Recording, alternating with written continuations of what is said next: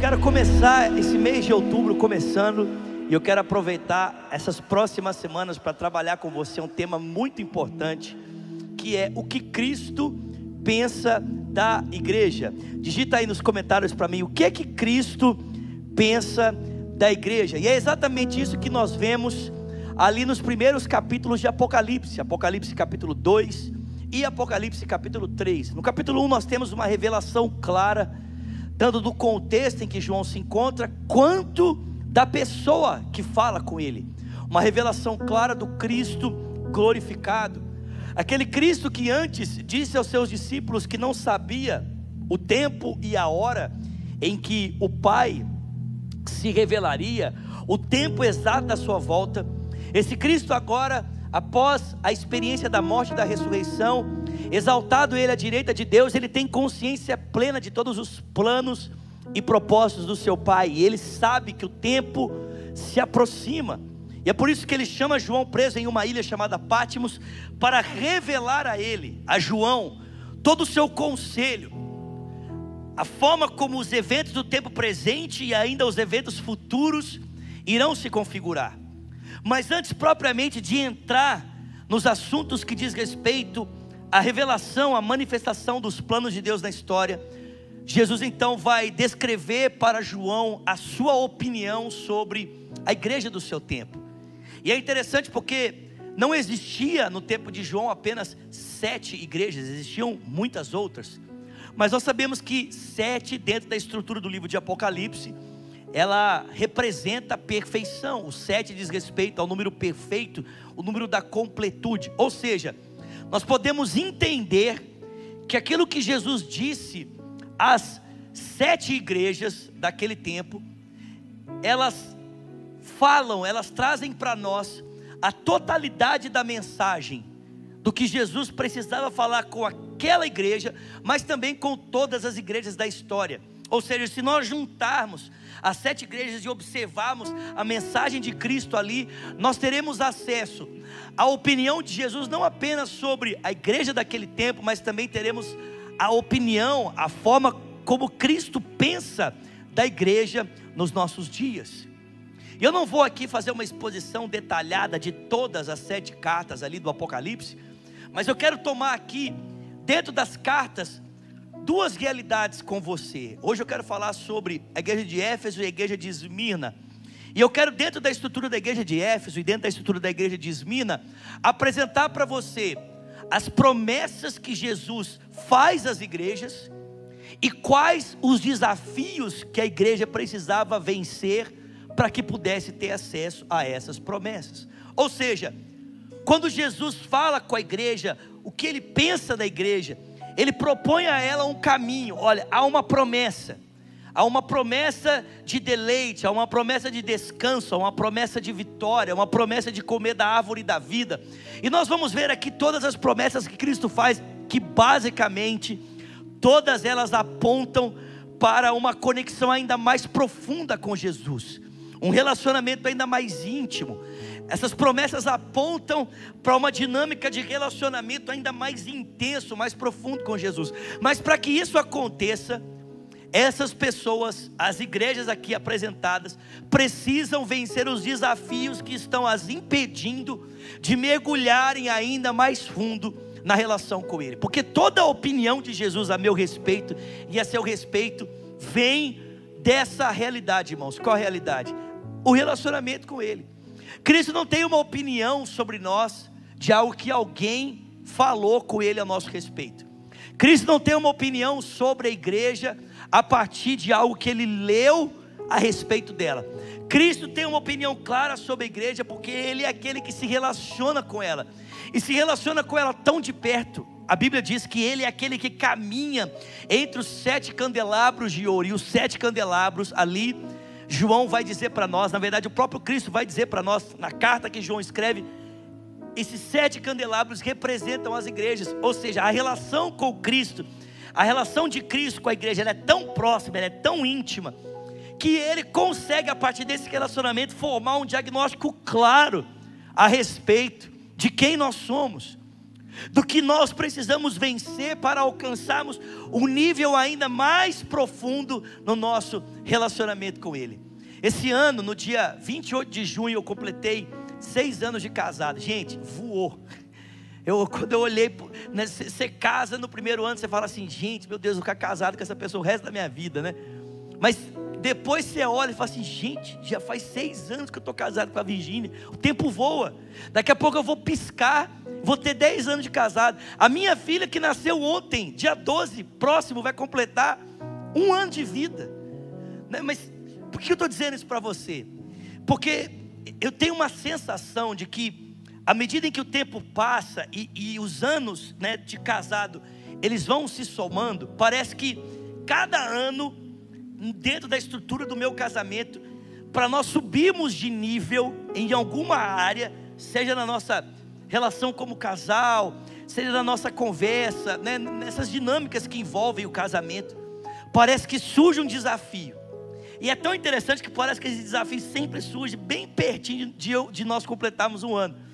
E é interessante que à medida que eu e a Virgínia entendemos que aquilo é um desafio que está se propondo para a gente subir de nível no nosso relacionamento e a gente se propõe a vencer isso junto, cara, o nosso casamento fica melhor ainda. É igual o vinho, né? Quanto mais envelhecido, mais saboroso ele se torna.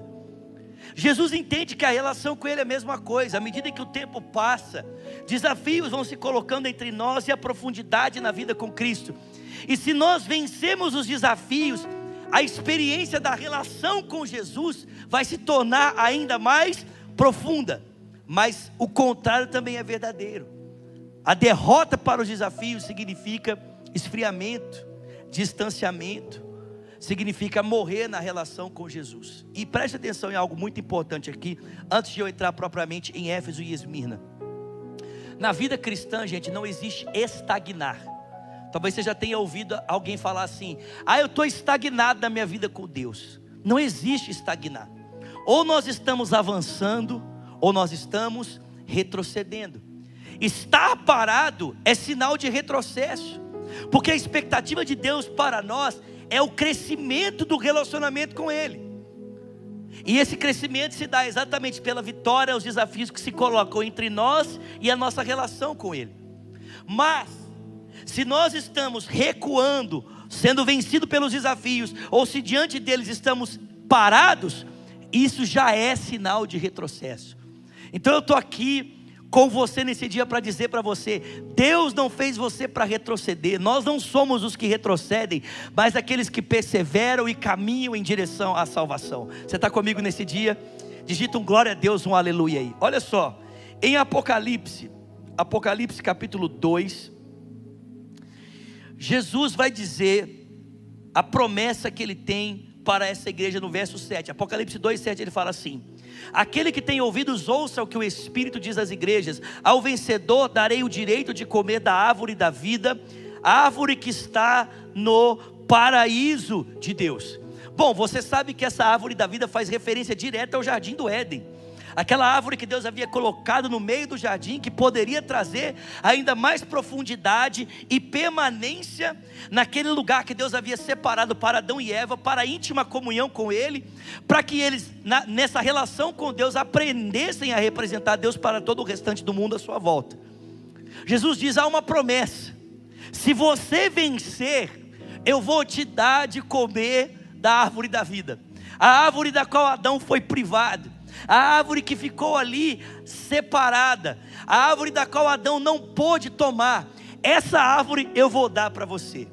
Mas se nós queremos comer da árvore da vida, qual é o desafio que se coloca entre nós e o acesso à vida? Essa vida que é o próprio Cristo, essa árvore que representa, na verdade, o próprio Jesus.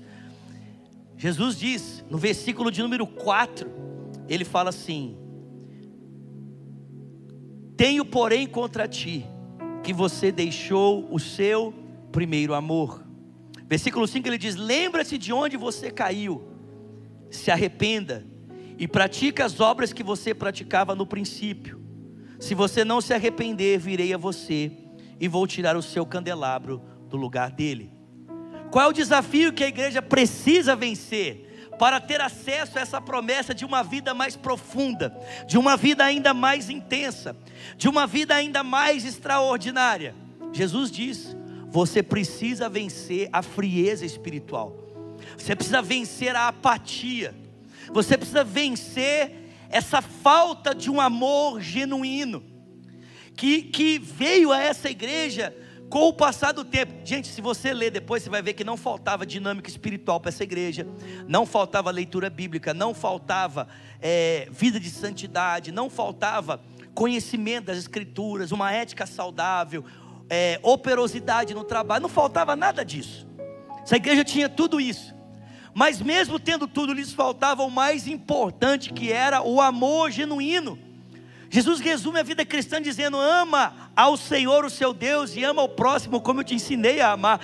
Gente, se nós tiramos o amor da vida cristã, sabe o que, é que sobra? Sobra só religiosidade sobra só experiência morta. A gente é como sepulcros caiados, como Jesus descreve em Mateus capítulo 23 ou Mateus capítulo 24, bonitos por fora, mas podres por dentro. Jesus disse: se você quer ter acesso a uma vida mais profunda, se você quer ter acesso à árvore da qual Adão foi privado, se você quer ter acesso a essa qualidade de vida que pode transformar a sua história para sempre, você precisa vencer a frieza, a apatia, você precisa vencer vencer essa falta de paixão, essa falta de amor. O seu coração precisa voltar a queimar. Volta para o lugar onde você caiu. Se arrependa.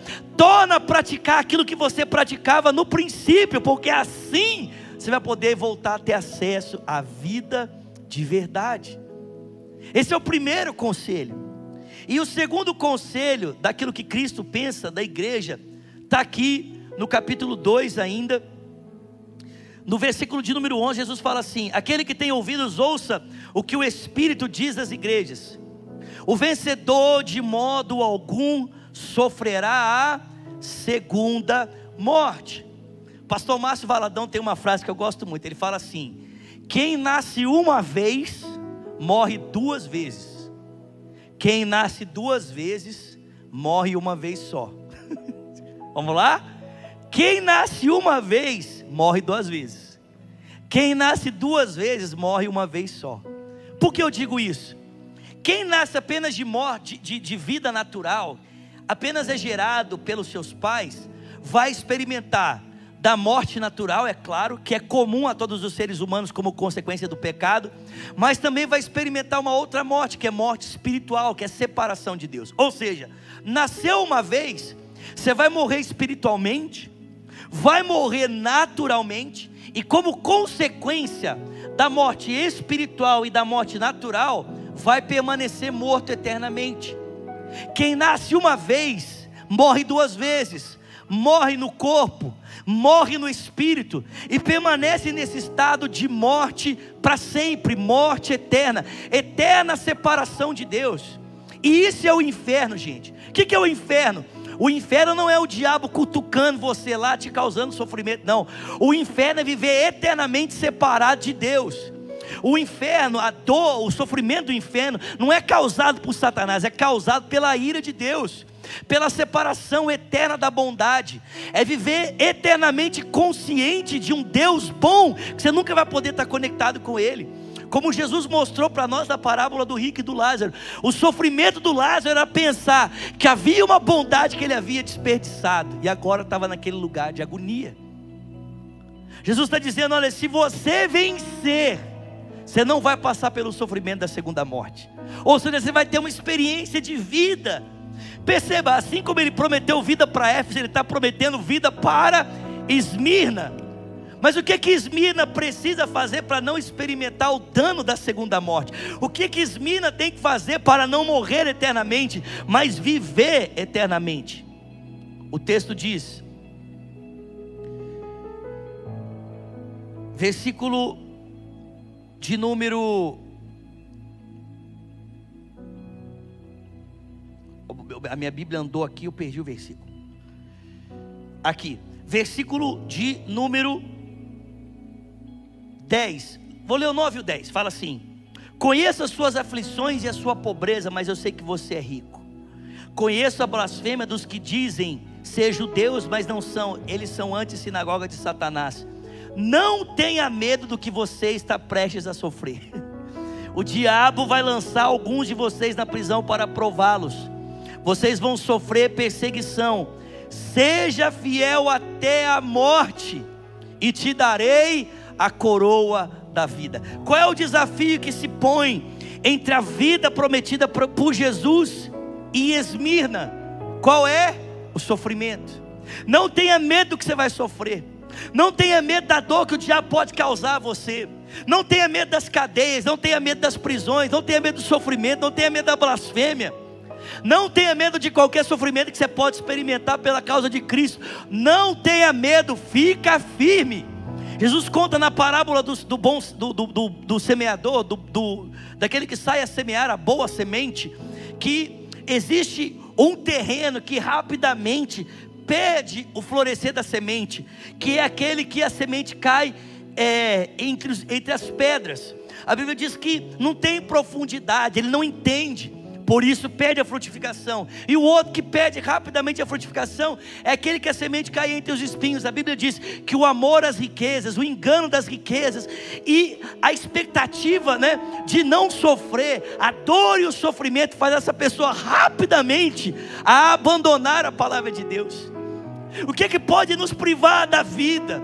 O que é que pode, eu não sei você, mas eu quero viver demais, eu quero ter vida demais. Mais alguém que quer ter muita vida? Digita aí para mim nos comentários, eu quero ter vida demais. Mas a vida verdadeira é essa: é conhecer a Jesus Cristo, é conhecer a Deus o Pai, e é conhecer Jesus Cristo a quem Ele enviou. Essa é a vida verdadeira. Irmãos, a vida verdadeira está em mergulharmos na intimidade de Cristo Jesus, em mergulharmos mais no coração dele, mas para para isso, em primeiro lugar, nós temos que vencer a apatia, temos que vencer a frieza espiritual, a mornidão espiritual, temos que vencer essa falta de zelo com a presença de Deus no que diz respeito ao nosso amor. E segundo, a gente não pode ter medo de sofrer por Jesus, não dá para ter não dá para ter medo de dor, não dá para ter medo de cadeia, não dá para ter medo de levante espiritual, não dá para ter medo do que Satanás possa fazer, irmão. Nada pode nos separar do amor de Deus que está em Cristo Jesus, nem a morte, nem a nudez, nem o perigo, nem a espada,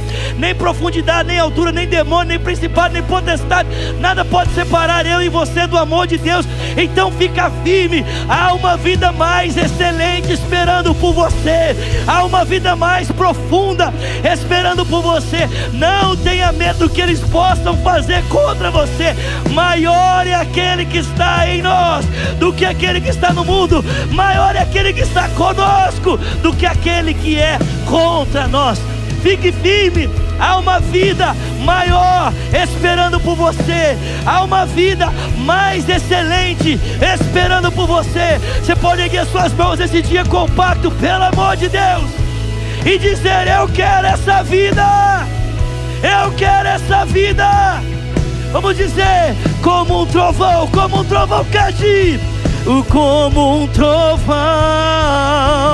impetuoso, poderoso.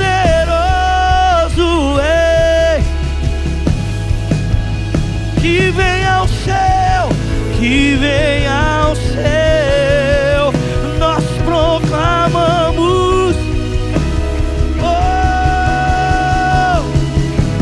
Vitorioso. Vitorioso és. Vamos, vamos lá em cima, canta, canta, pelo amor de Deus. O teu nome infalível é, os reinos vão, teu trono acima está, teu nome, teu nome muda como um trovão impetuoso, poderoso, ei, que vem ao céu, que vem ao céu, poderoso, ei, com seus olhos fechados, olhe comigo dizendo: Jesus, dá-me a tua vida. Diga, eu quero vencer a frieza, eu quero vencer o medo, Eu quero ser fiel até a morte, se necessário. Eu quero receber a coroa da vida.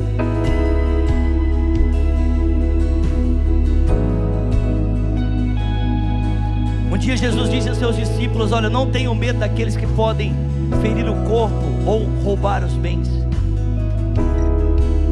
temam aquele que pode lançar a alma no inferno, onde há sofrimento e ranger de dentes. Ele estava falando do próprio Deus, a única pessoa que pode fazer isso. Diga Jesus, ora comigo, fala Jesus, eu te entrego a minha vida. Fala, eu quero vida de verdade. Ore também dizendo: Jesus, eu volto para o Senhor hoje. Eu venço a frieza. Eu venço a falta de perseverança. E eu volto para o instrumentos vão continuar tocando aqui. E eu peço a você que está tomando essa decisão por Jesus agora. Que você digite para mim, hashtag eu decido por Jesus. Hashtag eu decido por Jesus. Nós estamos ficando por aqui hoje no compacto. Mas semana que vem, se Deus quiser, eu volto para nós continuarmos essa série. O que Jesus pensa da igreja, ok? Deus abençoe você. Digita para nós, Lafa, Gibão, Ryan, Samuel. Nós vamos continuar tocando aqui. E eu espero o seu nome, ok? Queremos entrar em contato com você. Deus te abençoe até semana que vem, se Deus quiser. Um grande abraço, valeu, até lá. Fui!